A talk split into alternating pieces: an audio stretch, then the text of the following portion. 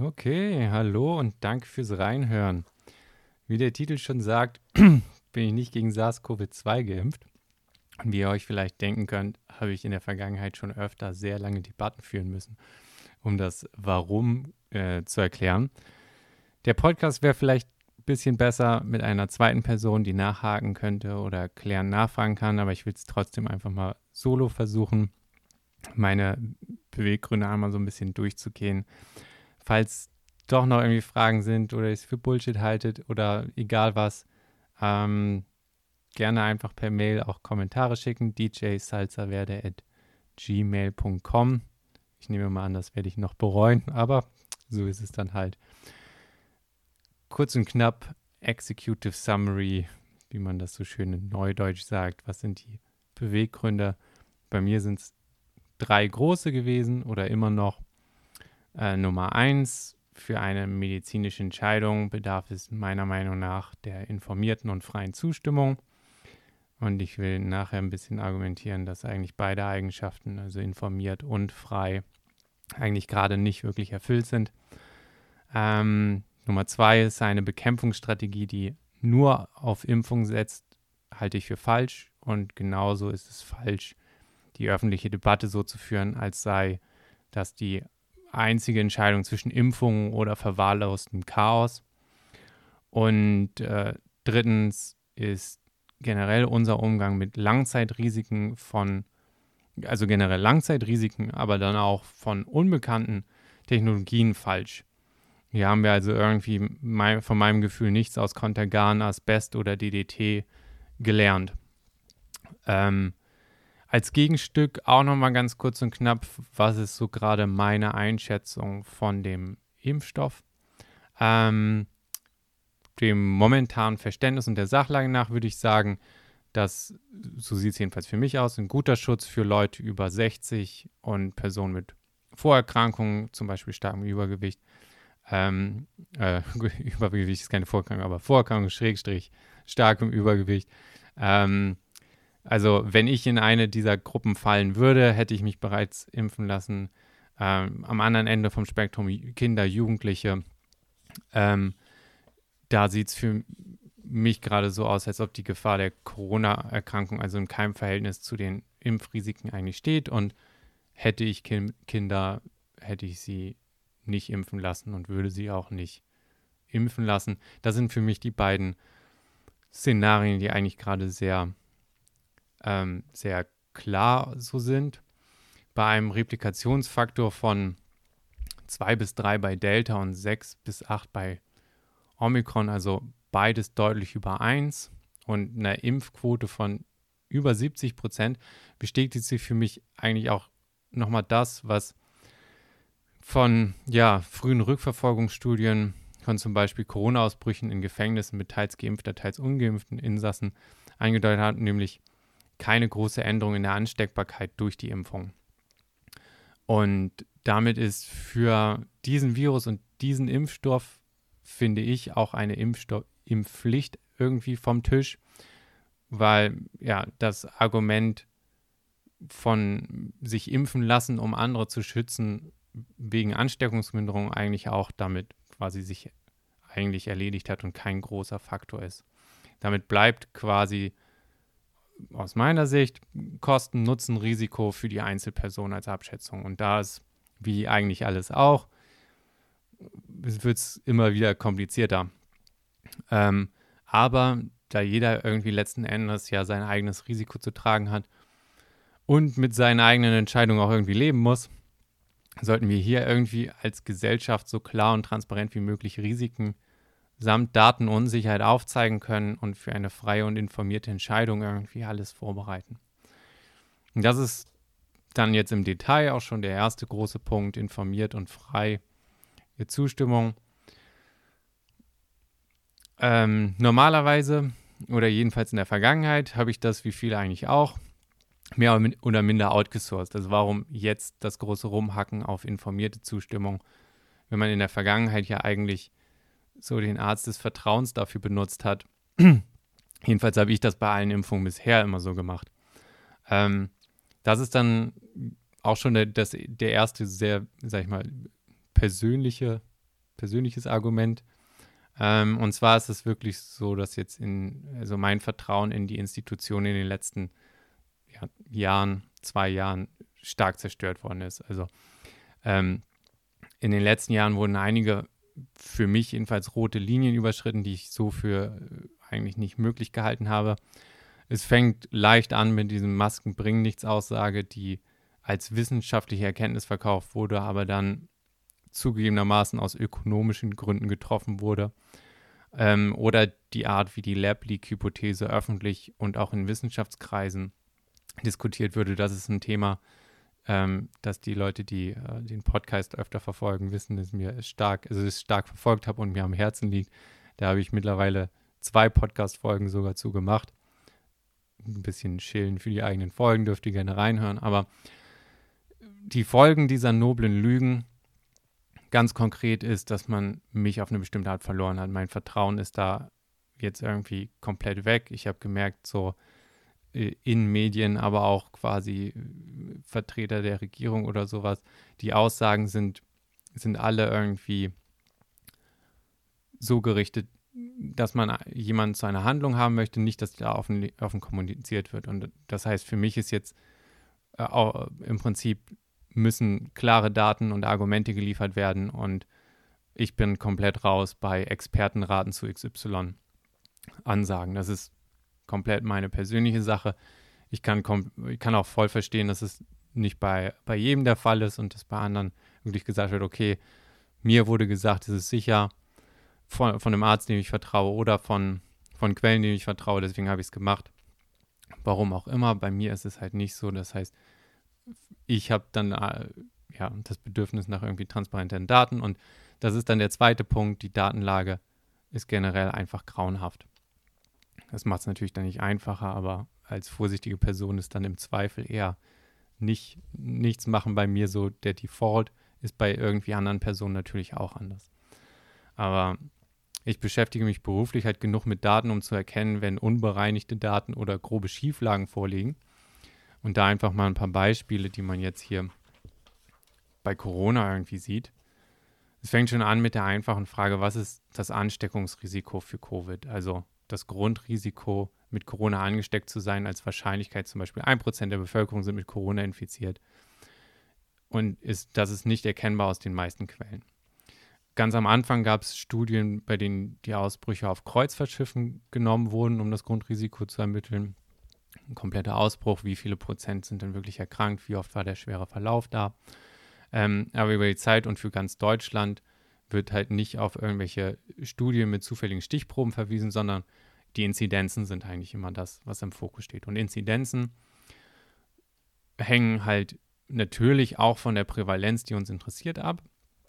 Ähm, aber auch sind auch eine Funktion von dem Testvolumen, also wie viele äh, Tests habe ich, von der Bereitschaft, sich zu testen oder eben auch von der Vorschrift, dass man sich testen lassen muss. Also ist auch nochmal abhängig von der Gesetzeslage, die sich über die Zeit geändert hat. Es ist abhängig von der Art und Qualität der Tests. Wie viele sind also Schnelltests oder PCR-Tests? Und bei PCR-Tests auch nochmal abhängig von der ähm, Wiederholzykluszahl. Ähm, also ist ein, das kommt darauf an, wie die, ist die Mechanik dieses Tests, im Prinzip die Detektionsschwelle, die gesetzt wird. Und die hat sich auch streckenweise verändert. Was also quasi als positiver Fall zählt und was nicht. Ähm, das heißt, weder sind diese Änderungen in den Parametern, in den Inzidenzkurven irgendwie markiert, noch sind ähm, die Kurven darauf normiert, äh, sodass auf eine bestimmte nicht mal ein longitudinaler Vergleich möglich ist. Also ganz davon abgesehen, dass man so ein Basisrisiko irgendwie ermitteln kann. Ähm, Basisrisiko ist zum Beispiel wichtig, wenn man mit einer Testgenauigkeit auch ermitteln möchte, wie hoch ist jetzt das wahrscheinlich, die Wahrscheinlichkeit, dass ich Corona habe bei einem positiven Test. Das ist eine Funktion von der ähm, Basisrate und äh, der Testgenauigkeit, also nicht eine reine testspezifische Aussage. Die nächste große Sache von den Statistikdaten ist, was ist überhaupt ein Covid-Toter? Das hört sich sehr leicht an, ist aber also die Definition zwischen Bundesländern, äh, nicht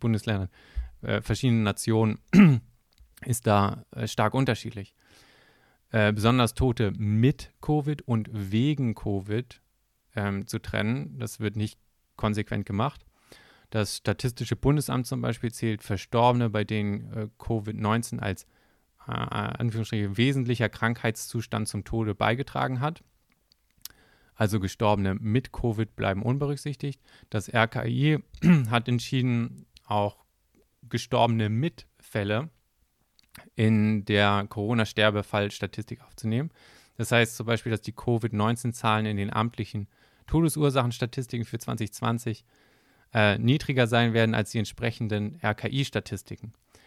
In Amerika wird auch äh, komplett nicht sauber zwischen mit und wegen äh, Corona unterschieden. Zum Beispiel äh, Auszug vom Department of Health of Washington State. Confirmed deaths also include death certificates that mention COVID-like illness and have a positive COVID, COVID test within 60 days. Also 60 Tage Zeitfenster, positiver Test. Äh, Im Prinzip, ja, wenn man positiv ge getestet wurde und wegen einer äh, Schusswaffenverletzung stirbt, ist man auch Covid-Toter. Und hier sind äh, Krankenhäuser, die Ausgleichszahlungen vom Staat bekommen, stark incentiviert, so viele wie, wie möglich äh, als Covid-Tote zu zählen. Damit ist nicht nur, weil wir nicht wissen, was die äh, Ansteckbasisrate ist, Inzidenzen sind da nicht gute äh, Fallzahlen, also das äh, normal Null, aber eben auch, weil die Todeszahlen sehr stark schwanken und man nicht mal eine Ober- oder Untergrenze gut in den Griff bekommt. Auch große Fehlerbalken auf dann dem Todesrisiko und den Zahlen. Das andere ist die, die Fokussierung von Aufmerksamkeit ist eine, ein moralischer Akt auf eine bestimmte Art. Worauf die Aufmerksamkeit liegt und worauf sie äh, nicht liegt, bestimmt den Kontext des Handelns. Und durch den Fokus auf Inzidenzen wird implizit jede Maßnahme nur unter dem Aspekt der Covid-Reduktion betrachtet. Masken reduzieren die Inzidenz, aber zwei Masken tragen eigentlich noch mehr. Und drei Masken sind dann eigentlich noch viel besser. Und es geht so weiter und so weiter. Das heißt, in, in dem so akzeptierten Framework ähm, gibt es keine Möglichkeit, eine optimale Maskenzahl, die nicht unendlich ist, äh, zu bestimmen, weil, ähm, weil man Sachen wie ja, Kosten, gesundheitlichen Schaden der Maßnahme oder Praktikabilität nicht quantifiziert mit dazu hat und als Gegenüberstellung fehlen. Das heißt, ähm, wie die Stoppkriterien einer Maßnahme aussehen, ist finde ich auch ein elementar wichtiger Teil ähm, der Gestaltung von Metriken und der Bewertung von Situationen und wurde hier einfach unzureichend und nicht transparent durchgeführt und eigentlich schon, schon vorab entschieden. Das heißt, auch hier nochmal noch ein zusätzlicher Aspekt bei dieser Inzidenzzahlfokussierung oder auch Hospitalisierungsrate unter Covid. Das ist alles sehr, sehr fokussiert und blendet viel von der Komplexität des Problems aus offizielle Argumentation läuft in den meisten Fällen über Verweise auf Autorität und nicht über Argumente.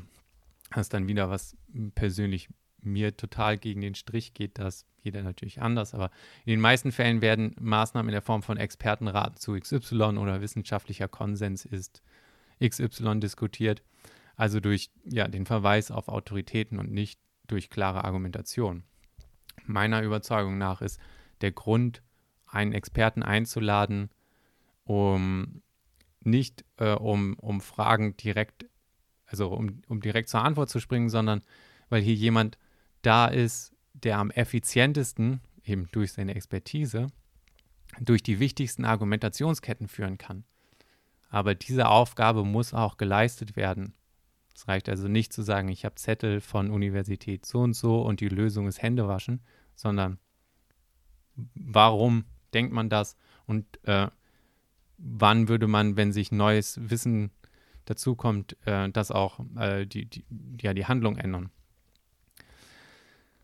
Risiken generell, das macht das Navigieren dieser Datenlage halt auch nochmal schwerer, werden nicht in Kontext gesetzt, sondern emotionalisiert dargestellt. Das finde ich ist auch ein Riesenproblem. Ähm, um ein Bild vom Risiko der Covid-Erkrankung zu bekommen, ist es natürlich wichtig, klar zu kommunizieren, was sind die Hauptrisikovariablen zum Beispiel, Alter, Geschlecht, Übergewicht, Vorerkrankung, wissen wir jetzt. Ähm, und wie dieses Risiko pro Kohorte äh, sich in bekannten Risiken misst. Irgendwas, was ich aus meinem Alter kenne. Ist das Influenza, Herzinfarkt, normaler Autounfall oder so? Ähm, und den Fokus hier auf Einzelschicksale und den konkreten Verlauf zu führen, das führt zu einer emotionalen Verzerrung und auch dann einer Risikoüberbewertung. Und das ist, ähm, finde ich, ethisch auch nicht korrekt. Nach den Übergriffen von der Köln, Kölner Silvesternacht ist es genauso falsch, Einzelschicksale von Verwaltung, äh, Verwaltung, Vergewaltigungsopfern durch Ausländer irgendwie zu präsentieren und damit Stimmung zu machen. Und genauso falsch ist es jetzt auch irgendwie arme äh, Leute in, an der Beatmung irgendwie zu zeigen und äh, das, das Risiko auch wieder mit, ja, mit Stimmung äh, aufzublähen, ohne zu sagen, okay, was, was ist jetzt genau das nüchterne Risiko pro Kohorte. Dann sind Daten aus Pharmazulassungsprozessen oder generell aus Pharmastudien äh, weiterhin im Besitz oder gehören weiterhin dem Unternehmen und sind nicht öffentlich. Der Zulassungsprozess und die Peer-Review-Prozesse verlaufen ohne, dass die gesamten Studiendaten veröffentlicht werden. Das ist immer irgendwie fragwürdig. Hinzu kommt natürlich, dass die Pharmabranche auch schon sehr starkes monetäres Interesse hat an einem positiven Ausgang der Studie und in der Vergangenheit jetzt nicht die ethisch sauberste Branche ist, also mehrfach demonstriert hat, äh, schadhafte Produkte weiterhin am Markt zu halten, mit Bestechung und Manipulation Lobbyarbeit zu machen und auch Publikationen oder so zu, zu fälschen und zu manipulieren. Also ist, wenn es darum geht, die die Sicherheit und, und potenzielle Nebenwirkungen irgendwie jetzt für mich als interessierten Leser ähm, äh, nachzuverfolgen, das ist auch ein Problem, dass aus diesen Kanälen auch irgendwo der Daumen wieder so halb drauf ist und auf alle Fälle plausibel ist, dass da nicht die klarsten Daten aus diesen Ecken kommen. Der freie Part von informierter Zustimmung sollte eigentlich mittlerweile ganz klar sein, dass der nicht mehr gegeben ist ähm, sozialer Druck und Dämonisierung, Pandemie der Ungeimpften auf der verbalen Seite, aber ganz konkret einfach die Einschränkung der öffentlichen Teilhabe durch 2G oder so. Das ist ja äh, keine freie Entscheidung mehr. Einfach so als Gegenbeispiel, was für mich eine freie Entscheidung ist, ist die Stimmabgabe bei der Bundestagswahl. Die mache ich und egal, wo ich das Kreuz setze, das hat keine einzige Konsequenz. Also klar, das Wahlergebnis, aber jetzt in, im, im sozialen Umfeld oder ich kann auch in jeden Laden damit reingehen. Und das ist eigentlich, was ich fairerweise finde, für eine medizinische Entscheidung, bei der es um das, das Risiko oder mein, mein Medizinrisiko geht, ist die Messlatte, auf der so das getro äh, getroffen werden sollte oder die, die Umstände sein, sein müssten. Kommen wir im Detail nochmal zum, zum zweiten größten äh, Block, dass ich die Bekämpfungsstrategie generell irgendwie für falsch halte. Und ich stimme halt mit dieser der Strategie nicht überein und die Strategie, so wie, wie sie aussieht, ist eine Null-Covid-Strategie mit maximaler Impfquote und Boostern, äh, die uns zurück zur Normalität führen soll. Ähm, das ist auch schon der erste größere Punkt. So, es wird nie oder was genau ist, ist jetzt eigentlich das Ziel jetzt? So sieht es für mich aus, dass das es ist, aber es wird nicht klar formuliert oder auch ähm, äh, dann gezeigt, wie man da hinkommt. Also die, die Ziele werden nicht direkt formuliert, sondern eher durch indirekt durch die Wahl zum Beispiel der Metriken gesetzt, der Fokus ausschließlich auf Inzidenzen über einen ganz großen Anteil der Pandemie, des Pandemieverlaufs. Es wurde aber auch nie explizit diskutiert, ob ein solches Ziel überhaupt erreichbar ist und ob das Mittel äh, hohe Impfquote überhaupt dahin führen kann. Und ein leicht durch die Luft übertragbarer Virus mit Tierreservoir, also Fledermäuse, Nerze, aber äh, mittlerweile glaube ich auch noch ein paar andere, äh, wird sich nicht auf null reduzieren lassen, wenn nicht gleichzeitig alle äh, infizierten Tiere beseitigt werden. Und das ist eigentlich nicht möglich. Das heißt, der beste Fall hier ist, dass wir wie bei Influenza auf eine so saisonale Endemie zusteuern oder hoffen können. Das heißt, null Covid halte ich irgendwie kategorisch auch schon nicht mehr oder für erreichbar. Und damit sind Maßnahmen äh, auch nicht mehr zu rechtfertigen mit, ja, okay, dann erreichen wir aber Zero Covid oder Null Covid äh, und, und haben es alles komplett im Griff. Das heißt, da, ja, muss man, muss man dann anders vorgehen. Hospitalisierungsrisiko ist auch kein monofaktorielles Modell, das nur vom Impfstatus abhängt. Ähm, und Gesundheitsmaßnahmen, die sich nur an diesem Status richten, nehmen aber genau dieses übersimplifizierte Risikomodell an. Alter, Geschlecht, Übergewicht, Vorerkrankungen werden komplett ausgeklammert. Das ist grob falsch. So, das heißt, wenn wir versuchen, die gesamte Gesundheit zu reduzieren, aber so tun, als wäre das, das der, der einzige Faktor, der das Risiko und unsere Risikokalkulation und Maßnahmenbewertung ausmacht, dann, dann ist das schon auf, auf der einfachsten Modellebene absolut grauenhaft.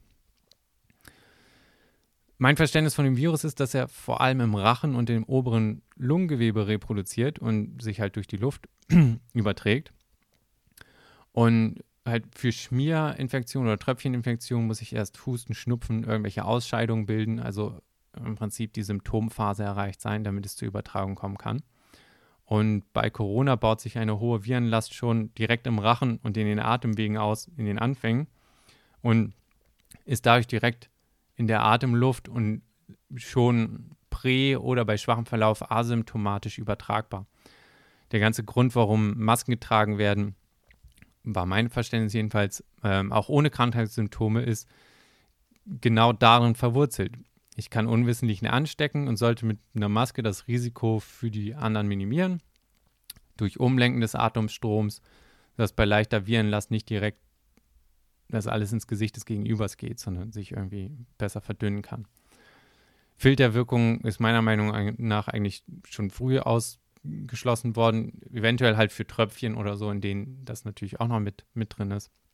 Aber die Partikelgröße von Viren ist ähm, viel kleiner als, als die Filterwirkung von, äh, von so einer Maske. Aber in, in dieser Rachen- und, und Leichtreplikation als Phase ist das irgendwie verwurzelt. Und ein Impfstoff, der den Verlauf der Symptome reduziert, der hat bei Tröpfchen- und Schmierinfektionen natürlich irgendwie auch den Vorteil, dass die Über Übertragung verringert wird. Ich kriege das quasi umsonst. Aber ob ich jetzt asymptomatisch bin, weil mein Immunsystem einfach direkt schon sehr gut mit dem Virus umgehen konnte, ich gehöre also zu der glücklichen Teilgruppe, die sich das einfängt und das, Immunsystem kommt damit irgendwie von alleine klar oder ob mein Immunsystem das durch die Impfung erst gelernt hat und äh, ich deswegen asymptomatisch äh, bleibe. In beiden Fällen wird sich der Virus ja zunächst schon ein bisschen replizieren, bevor das Immunsystem erst anspringt. Und in beiden Szenarien bin ich dann potenziell asymptomatisch auch noch anstecken. Jedenfalls ähm, sollte das auf alle Fälle die Starthypothese bei diesem Impfstoff sein und die wie ich finde, dann nicht triviale Aussage, dass ähm, die Art der Immunsystemreaktion so unterschiedlich ausfällt, dass die Virenreplikation im Rachen in dem Fall der durch die Impfung antrainierte äh, Immunreaktion, die Rachenreplikation so früh unterbunden wird, dass die Ansteckung ausfällt oder extrem unterbunden ist, das bedarf dann extra und harten Belegen. Und in dem äh, Schnell Zulassungsverfahren für Impfstoffe oder in, der, in, dieser Notfallzulassung ist das keine, ist nie, die ist nicht geknüpft an eine Reduktion des Replikationsfaktors oder an äh, halt ein Ansteckungsmaß, sondern nur an Hospitalisierungs- und Todesrate. Das heißt, hier ist ein Impfstoff zugelassen, der nie zur Aufgabe hatte, die Ansteckung zu reduzieren. Wir sind in, in einem Szenario, wo der Mechanismus nicht trivial ist, dass Impfung und Symptomreduktion direkt gekoppelt ist äh, an eine Übertragungsänderung, eben weil es sich hier um halt ein, im Englischen sagt man Airborne-Virus äh, handelt, aber wir eben keine Tröpfchen- und Schmierinfektion äh, haben.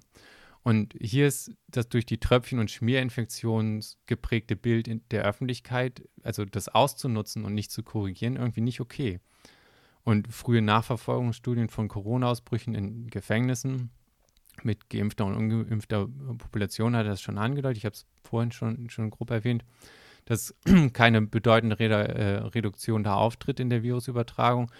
Und auf der größeren Skala sehen wir das ja jetzt auch mit dem Replikationsfaktor, der bei Ländern und Nationen mit Impfquote von über 70 Prozent auch immer noch größer 1 ist, bei Delta 2 bis 3, Omikron 6 bis 8 aber da keine Delle irgendwie reinschlägt und das Ding unter, unter 1 treibt. Und das ist für mich ein sehr starkes Indiz für Übertragung auch durch Geimpfte. Also hohe Impfquote als Reduktionsstrategie funktioniert in der Hinsicht irgendwie auch nicht, muss also auch anders, wenn man das jetzt als Pflicht oder so diskutiert, äh, begründet werden, warum man das dann äh, machen sollte. Dann ist generell eine Impfung während einer laufenden Pandemie kritisch. Das ist das erste Mal ähm, in der Menschheitsgeschichte eigentlich, dass eine große Impfkampagne nicht vor oder nach, sondern während einer Pandemie durchgeführt wird.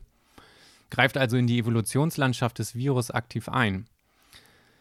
Zusammen mit der Tatsache, dass die mRNA-Impfstoffe sehr fokussiert oder eng sind, also nicht wie Totimpfstoffe alle Teile des Virus enthalten, sondern sich nur auf das Hüllenspike-Protein äh, fokussieren oder na nachbilden, ähm, ist das, finde ich, eine, eine sehr heikle Situation, die man mit ganz anderer Vorsicht begutachten sollte.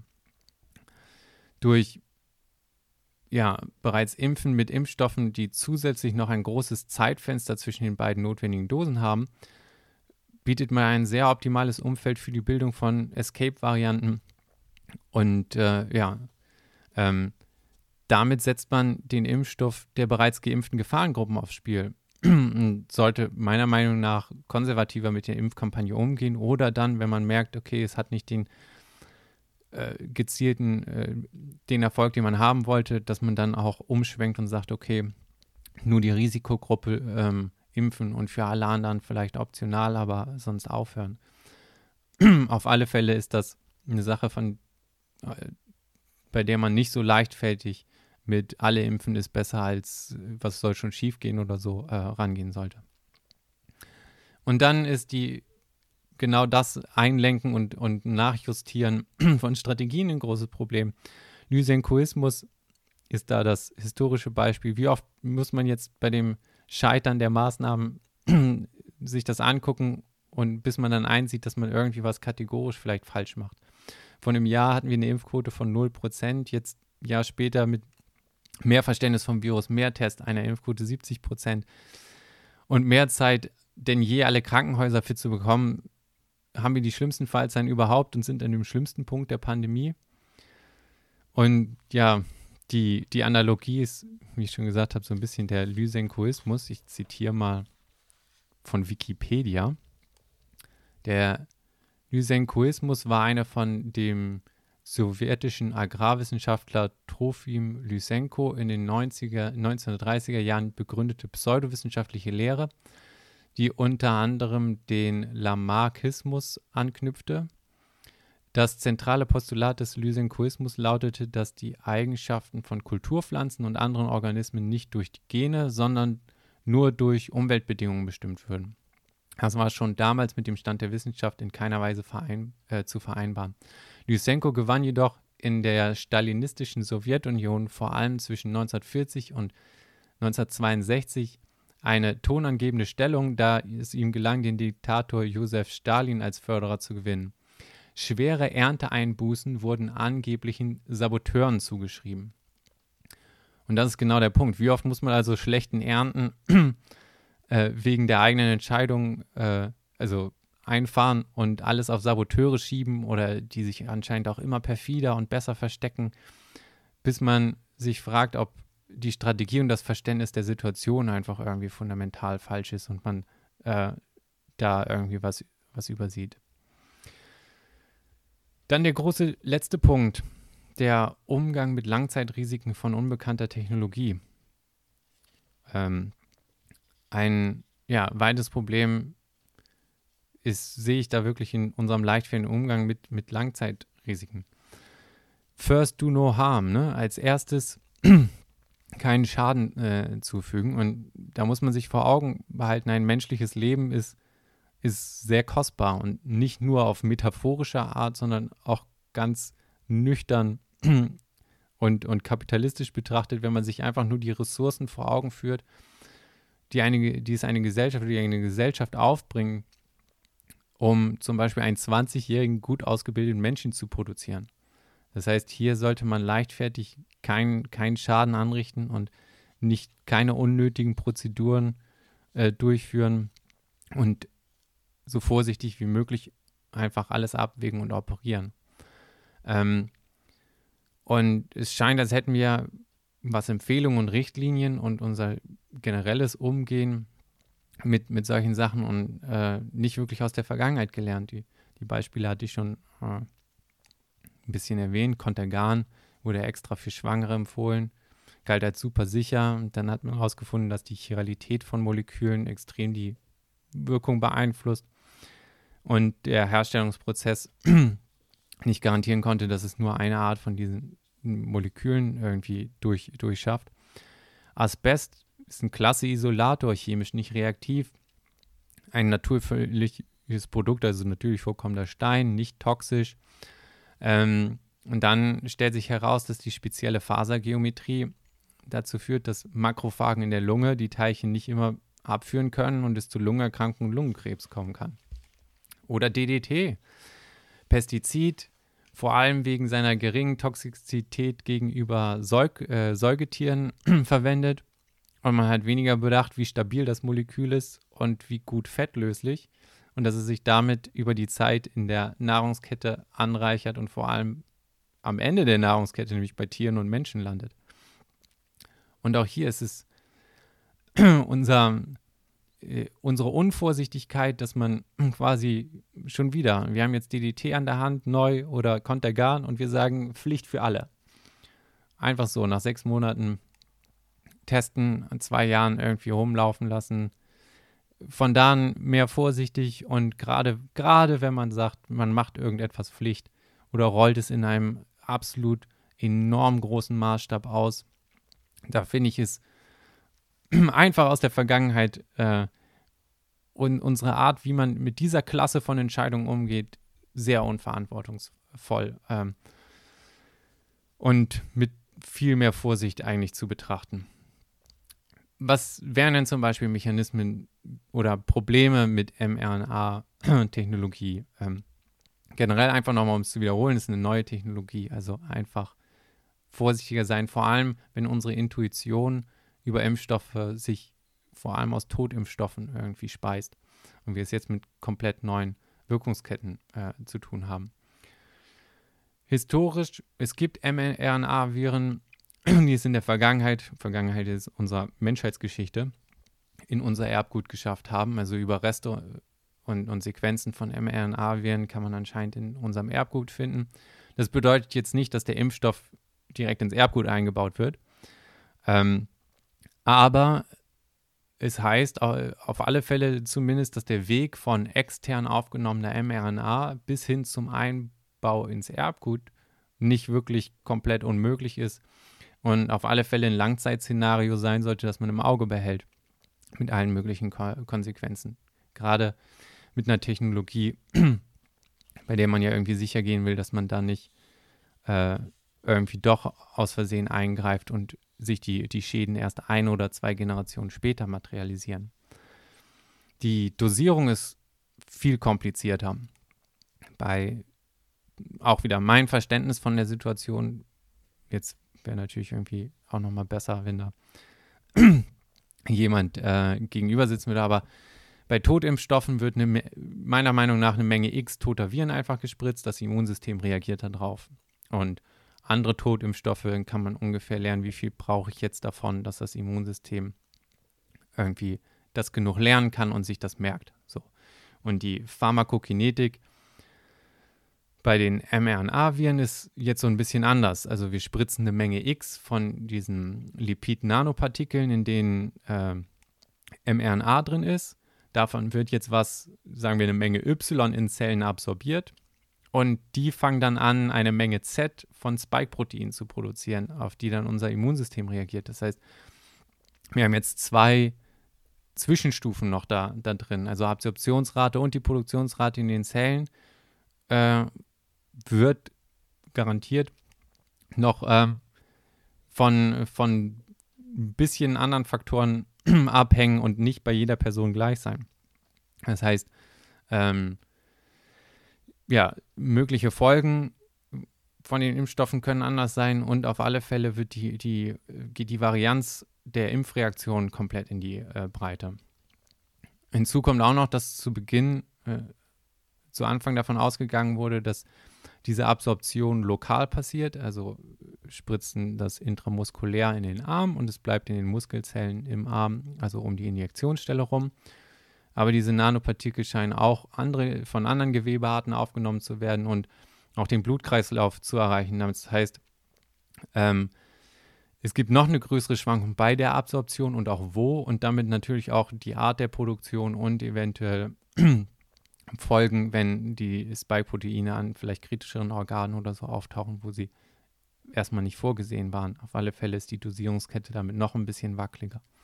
Und eine Sache, die, die man äh, auch anders im Auge behalten muss. Das Spike-Protein selber ist auch noch toxisch. Ähm, das, also das von dem mRNA beschriebene Spike-Protein in dem, in dem Virus ist leicht also ist, ist, ein bisschen modifiziert zu dem, wie es bei Corona äh, vorkommt. Es ist wohl, äh, gibt eine offene und eine geschlossene Variante und die, die ähm, von dem Impfstoff produziert ist, die offene mit einer Modifikation, dass sie auch immer offen bleibt. Ähm, aber generell sind wohl alle diese Varianten von diesen Spike-Proteinen selber toxisch und einer der Gründe für die Symptome der Corona-Erkrankung. Und ähm, das ist natürlich dann auch ein Problem. Vom Design her macht es natürlich Sinn, ein Oberflächenprotein sich rauszusuchen und das Immunsystem darauf zu trainieren.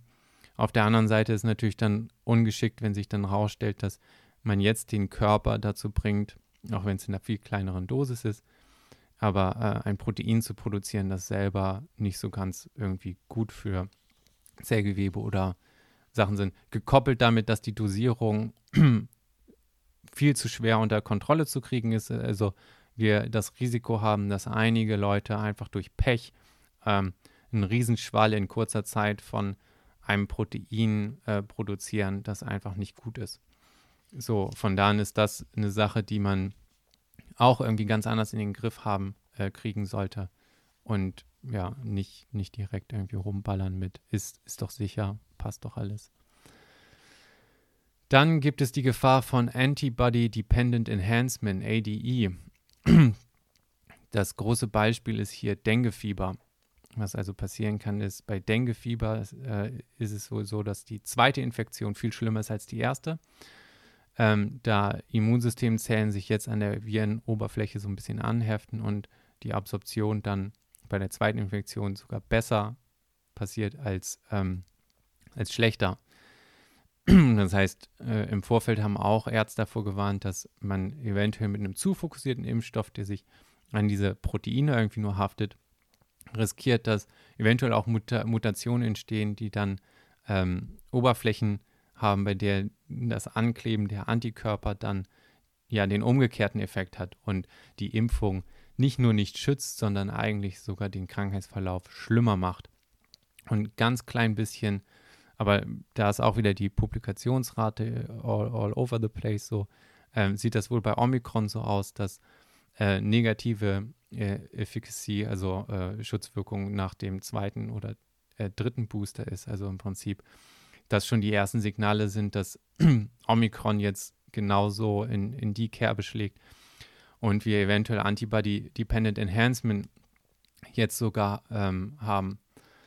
Aber so oder so, ob das jetzt äh, stimmt oder sich bewahrheitet äh, oder nicht, so oder so ist das ein, äh, ein, ein, ein Problem, das man wirklich scharf im Auge haben sollte und, und scharf diskutieren müsste und dann rechtzeitig auch aufhören muss, Booster zu empfehlen oder nicht, je nachdem, ob sich das bewahrheitet oder nicht. Ähm, ist auf alle Fälle, wie gesagt, das Immunsystem ist ein ultra komplexer, komplexes System und eigentlich ist nichts, nichts trivial oder, oder einfach, äh, was das angeht. Also impfen gleich immer gut oder so. Es gibt für alles 50, für alles gibt es Gegenbeispiele in jeder Richtung. Ähm, umso mehr ist es wichtiger, mit offenen Karten äh, zu spielen und alle alle Sachen zu publizieren und diskutieren. Und auch wenn man dann am Anfang viel zu verwirrende äh, Stimmen hat und Rauschen und noch keine klare Aussage. Das sind dann, finde ich, ein bisschen die Kosten des Prozesses. Äh, und das legt sich am Ende als, als äh, die Kosten von zu lange an der falschen Sache äh, verhängen zu bleiben, nur weil das dann eben eine klarere Position ist und man nicht so viel hin und her haben möchte.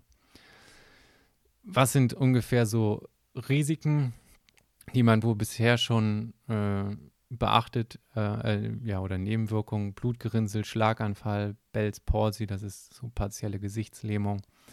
Bei Frauen wohl Regelblutungsveränderungen oder auch äh, vermehrte An, äh, Anlagerung von Spike-Proteinen in Eierstöcken, was immer schon so ein bisschen besorgniserregend ist. Und äh, ganz prominent ja eigentlich dann auch Herzmuskelentzündung oder Myokarditis, ähm, was gerade für mich äh, äh, äh, die, die hauptinteressante Sache ist, weil gerade für Männer da das Risiko wohl am größten ist. Und da sind die neuesten Studien wohl auch so, dass anscheinend für Männer unter 40, und da falle ich rein, das Risiko ähm, durch eine Impfung äh, an Herzmuskelentzündung zu erkranken größer ist als durch eine Corona-Erkrankung.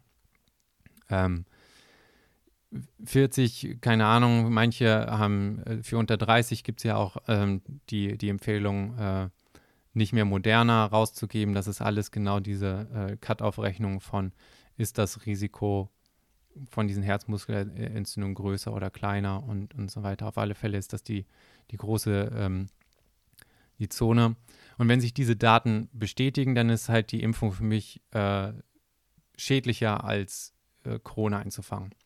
Und als globale Strategie würde man dann auch bei Durchimpfung von der Gruppe, äh, ne, Männer unter 40, mehr Krankenhausfälle produzieren als verhindern. Das heißt, Hospitalisierung und Sterblichkeitsrate über alle Ursachen ge gerechnet würde dann bei kompletter Durchimpfung steigen und nicht sinken. Allerdings würden dadurch die Corona-Erkrankungen und äh, auf andere Ursachen umgeschaut, also die Corona-Hospitalisierung und die Corona-Sterblichkeitsrate würden trotzdem sinken. Und das ist eben das auch das Gefährliche, wenn man sich nur an diesen Metriken aufhängt, weil man quasi effektiv mehr Schaden anrichtet, aber in, in dem Fokus äh, und der, der Weltsicht und dem Framework, das man quasi als einzige Betrachtung genommen hat, sieht man plötzlich besser aus.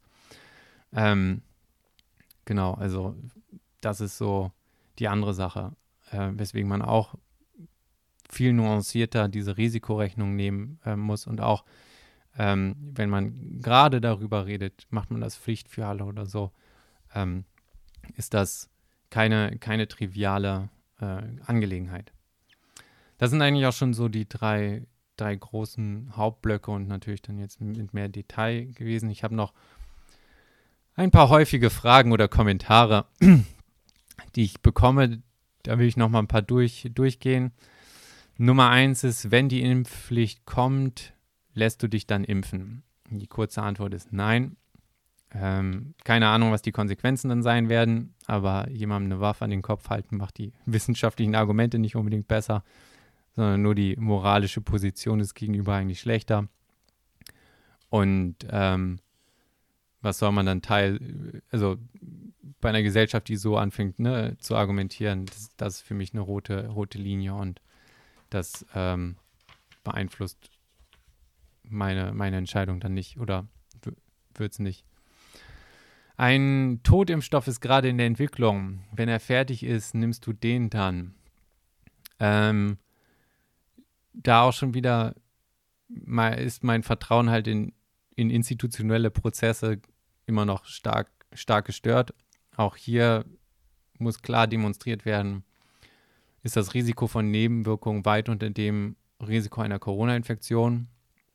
Kann der Impfstoff wirklich Immunität erzeugen? Und es ist nicht nur eine Art präemptive Therapie. Und da muss der Impfstoff, wie eigentlich alle davor auch, die ich genommen habe, regulären Prozess durchlaufen. Das heißt, hier reden wir aber auch wieder von fünf bis sechs Jahren. Das ist jedenfalls mein aktuelles Verständnis, was die Sicherheitszulassungsmetriken äh, sind. Ähm, auch eine Sache, die man leider, leider hört, ähm, das ist dann mir so ein Kommentar, es ist okay, dass sich Leute nicht impfen, aber dann sollen sie auch wenigstens unterschreiben, dass sie keinen Krankenhausplatz in Anspruch nehmen. Und diese Art zu argumentieren finde ich aus mehreren Punkten überhaupt nicht in Ordnung. Zum einen unterstellt sie, dass Beine der alleinige Faktor für Hospitalisierungsrisiko der Impfstatus ist. Das ist grob falsch, grob falsches Risikomodell. Ähm, genauso wäre es falsch, sich bloß auf das Alter oder nur auf Übergewicht oder nur auf Vitamin D-Level zu fokussieren als Triage-Argument. Und schlimmer noch, finde ich, ist das implizite Auflösen des, der Solidargemeinschaft. So, dann sind wir in der, der Rhetorik von einer Gruppe wird als Schmarotzer dargestellt und von der anderen durchgeschleppt. Und dann sind wir auf AfD-Niveau angekommen, bei dem dann die Ausländer uns ausnutzen, weil sie nicht in die Kassen einzahlen und wir mit einem Bein in dieser Nazi-Rhetorik vom Lebensraum sind und äh, Sozialstrukturen ja, aber nur für einen bestimmten identitären Kreis. Bei den Nazis waren das alle guten Deutschen, ein Kreis um die Nation und jetzt ist es halt alle Geimpften. Ähm, ähm, in jedem Fall finde ich, das ist das eine widerliche Richtung, die eingeschlagen wird. Also das andere Extrem dieser Logik auf die das hinausführt, ist dann ja auch eine komplette Privatisierung des Gesundheitssystems. Dann bin nur ich für mich verantwortlich und wer Ressourcen bekommt und wie viel Wert ich dann bin, das wird alles über den Preis geregelt. Ne? Und ich persönlich, also da bin ich sehr geschockt darüber, dass man jetzt diese Art über seine Mitmenschen zu denken wieder salonfähig macht.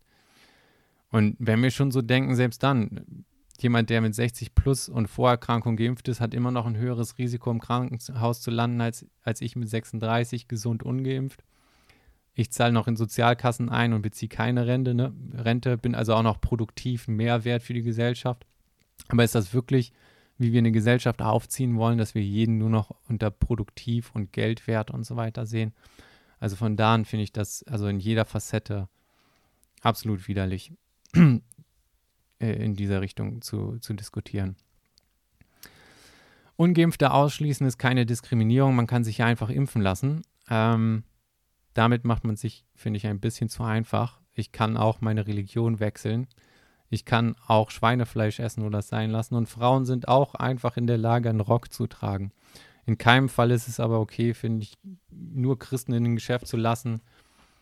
Ähm, nur Frauen, die einen Rock tragen, äh, hereinzulassen oder in jedes Essen Schweinefleisch zu tun. Und Selbstbestimmung und die Freiheit zu haben, Entscheidungen zu treffen, geht auch nur, wenn man, wenn man die Option wirklich hat.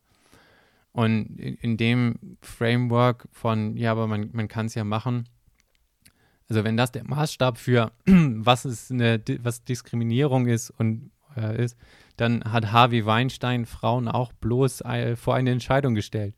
Und mit der Logik lässt man so ein Monster dann einfach frei rumlaufen. Also das finde ich ein bisschen zu einfach. Ähm, was hättest du denn gegen Corona gemacht, wenn nicht alle impfen? Ähm, zwei Punkte. Nur weil keine Alternative existiert, muss man nicht unbedingt an dem festhalten, wenn, wenn etwas Schaden produziert. Auch wenn es schwerfällt, vielleicht nichts zu tun, ist das trotzdem eine Option. Ne, nach dem Motto, ich weiß, die Ernten fallen immer schlechter aus, obwohl wir mehr und mehr Babys opfern. Aber was sollen wir sonst tun? Ne? Könnt ihr euch vielleicht vorstellen, wie schlecht die Ernten gewesen wären, hätten wir überhaupt keine Babys geopfert? Ähm, also äh, äh, davon abgesehen, ne, also ist einer der Fehler, der irgendwie passiert, auch, das sieht man bei Managern in Firmen oder so, aber ist die Führungsriege oder die Leute, die das, das leiten, immer irgendwie fühlen, dass sie persönlich das Problem lösen müssen mit hier XY macht das äh, und dann ist es gelöst und nicht ich muss helfen, dass das Problem gelöst wird. Und hier hat man irgendwie Chinas äh, autoritäres Micromanagement irgendwie abgeguckt. Und da finde ich, sind wir eine individuelle, freie und kreative Gesellschaft und live by the sword, die by the sword. Äh, äh, ne? Also mit, bei dem nach der Regel leben wir, nach der Regel sollten wir auch sterben oder müssen wir auch bereit sein, unterzugehen.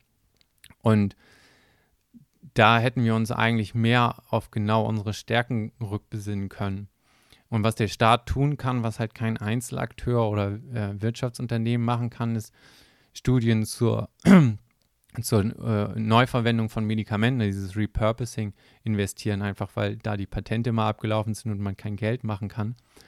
Ähm, Aber man hat es mit Medikamenten zu tun, die schon sehr lange am Markt sind und eigentlich sehr gute Sicherheitsdaten haben. Man kann einen Fachkreis einberufen, der genau diese Informationen poolt, die Studien managt und im Prinzip Spezialisten alle in ein großes, einen großen Raum packen und eine Telefonhotline für alle Ärzte machen. Jeder Arzt kriegt die Nummer, kann anrufen und sich genau informieren, was ist gerade Sachlage, was wird empfohlen, was haben andere gemacht oder eben melden, was fällt Leuten vor Ort direkt auf, sieht man vermehrt Nebenwirkungen, sieht man irgendwelche anderen Sachen? Und ja, ein Umfeld schaffen, das eine gute Lösung und das Verbreiten der Informationen einer Lösung äh, einfacher macht. Studien zu Prävalenz könnten durchgeführt werden, also strichprobenartige Testen von Personen, dass man die Inzidenzzahlen oder andere Metriken wenigstens mal punktuell kalibrieren kann, um zu sehen, okay, ähm, das sind jetzt die, äh, das ist jetzt das Grundrisiko und ähm, so diese Art von Schieflagen haben wir durch das Melden von einfachen Tests äh, drin. Und ähm, eine andere Aufgabe, finde ich, wäre es auch gewesen, alles in den Kontext zu setzen. Also Corona mit der All-Cause Mortality, also Gesamtsterblichkeitsrate oder Lebensqualität, Wirtschaftsleistung in Einkleid zu bringen und halt äh, Entscheidungen in diesem Feld zu untermauern und auch diesen Diskurs anzuleiten und zu führen ähm, und nicht einfach alles outzusourcen und sich irgendwie äh, zu sagen, so Zero Covid ist das Einzige und wir, wir machen jetzt einfach irgendwie was ohne nachzudenken. Einige Nationen haben Vitamin C, D oder äh, ein paar äh, von diesen äh, neu verwendeten Medikamenten so als Covid-Starter-Set mit, mit bereitgestellt, dass man an Bürger ausliefert, wenn die dann positiv getestet sind, die sofort mit Early Treatment starten können. Ähm, ich hätte Impfen als Option herausgegeben mit der starken Empfehlung 60 plus und Risikogruppen, Übergewicht, Komorbidität zu impfen. Rest optional, starkes Abraten für unter 30 und generelles Empfehlen auch von Gesundheitsmaßnahmen wie Abnehmen für Übergewichtige, Vitamin D checken, Supplementierung. Und ähm, die wichtigste Rolle wäre eigentlich, dass wir in dem ganzen Chaos nicht unsere Humanität aus dem Auge verlieren und man mehr ähm, dafür sorgt, äh, sich nochmal auf unsere ja, Individualität, Freiheit und Kreativität in der Gesellschaft als Wert zu verankern und zu sagen, dass das ja, uns bisher durch alles durchgebracht hat und dass wir unsere Gegenüber als Menschen weiter wahrnehmen sollen, man äh, vor Augen haben müsste, dass nicht jeder eine Maske tragen kann, manche mit Hörgerät, ähm, andere haben äh, sehr krasse Hautausschläge oder weiß der, der Geier, was es da gibt, dass man also Leute darauf sensibilisiert, wenn man jemanden ohne Maske in einem Laden sieht, dass man nicht gleich irgendwie Mini-Polizei spielt, sondern ähm, wir alle irgendwie auch immer noch äh, den Menschen und gerade die besonders äh, gefährdeten oder äh, Leute mit Vorerkrankung Art Normalität irgendwie ermöglichen kann. Ähm, genau, das waren jetzt auch schon die, die Fragen, die ich so im Kopf hatte. Falls doch noch irgendwie was von euch ist oder so, djsalzaverde at gmail.com oder googlemail.com, es gehen beide Endungen. Ähm, generell danke, dass ihr ein offenes Ohr mitgebracht habt und bis hierhin zugehört habt. Wirklich tausend Dank. Ähm, ansonsten, ihr wisst es ja, trinkt genug Wasser, passt auf euch auf, ähm, lasst das Chaos nicht irgendwie euch zu Kopf steigen, atmet ein bisschen durch. Und äh, ich freue mich, wenn wir uns das nächste Mal hören. Also bis dann. Tschüss.